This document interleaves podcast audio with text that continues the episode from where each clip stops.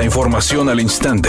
Grupo Radio Alegría presenta ABC Noticias. Información que transforma. ¿Qué tal? Muy buenas tardes, esta es la información. El Congreso de Nuevo León recibió de nuevo un revés por parte de la Suprema Corte de Justicia de la Nación, luego de que un juez federal de distrito desechó el recurso contra la negativa de suspensión promovido por el Congreso por los decretos no publicados en el periódico oficial. Ello al detener el decreto 340 promovido por las bancadas del PAN y del PRI, con el que buscaban para quitarle facultades al gobernador Samuel García en diferentes procesos que le competen hasta que se resuelva el amparo de fondo que el gobernador contra el Poder Legislativo de acuerdo a un documento al que tuvo acceso ABC Noticias. A un día de que el PRIAN decidiera suspender actividades, esta acción frena la publicación y efectos del dictamen que busca quitar al mandatario estatal atribuciones, donde destaca el derecho a vetar en el proceso de selección del titular de la Fiscalía General de Justicia de Nuevo León, de acuerdo al incidente de suspensión 407 diagonal 2003 con fecha del 14 de marzo del presente año. Con el propósito de tener un despliegue más efectivo de seguridad, el alcalde de San Nicolás, Daniel Carrillo Martínez, inauguró el nuevo edificio de la Secretaría de Seguridad Pública del municipio para mejorar la seguridad en la ciudad. El inmueble que ahora se localiza sobre la avenida López Mateos representa la primera etapa del proyecto de Ciudad Segura que concentrará en más de 17 hectáreas los diferentes cuerpos de seguridad y de formación policial.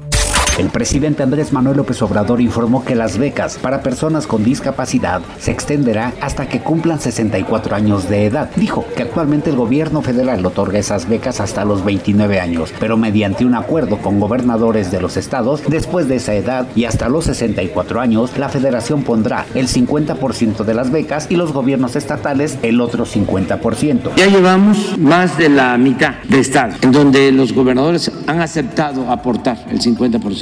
Esta es una muy buena noticia. Pero estamos conscientes de que no basta con la pensión.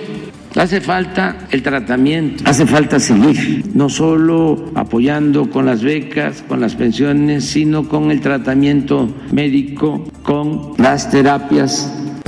Editorial ABC con Eduardo Garza. La red de corrupción en el Instituto de Movilidad de Nuevo León, que encabeza José Manuel Valdés Gaitán, es investigada de oficio por la Fiscalía Anticorrupción del Estado. Son decenas de denuncias formales contra los agentes de movilidad que piden moches, chantajean y amenazan a taxistas y choferes de camiones urbanos. Les piden dinero en efectivo o que les depositen en cuentas personales para poder dejarlos trabajar. La denuncia es pública y confirmada por el fiscal anticorrupción Javier Garza y Garza. El Instituto de Movilidad de Nuevo León, que encabeza José Manuel Valdés Gaitán, deja mal parado al gobierno del estado y su política anticorrupción. ABC Deportes informa, en el béisbol el equipo de México avanza en el Clásico Mundial de Béisbol venciendo al equipo de Canadá. Gran triunfo del equipo mexicano, otra vez bats de poderosos de Randy Arozarena, hay que decirlo, el brazo poderoso también de José Urquidi que fue el pitcher ganador. Vencieron a Canadá 10 por 3. Siguiente partido de México México, ahora sí, matar o morir, será contra el equipo de Puerto Rico. Mañana ante Puerto Rico que eliminó a República Dominicana, una de las novenas favoritas en este clásico mundial de béisbol.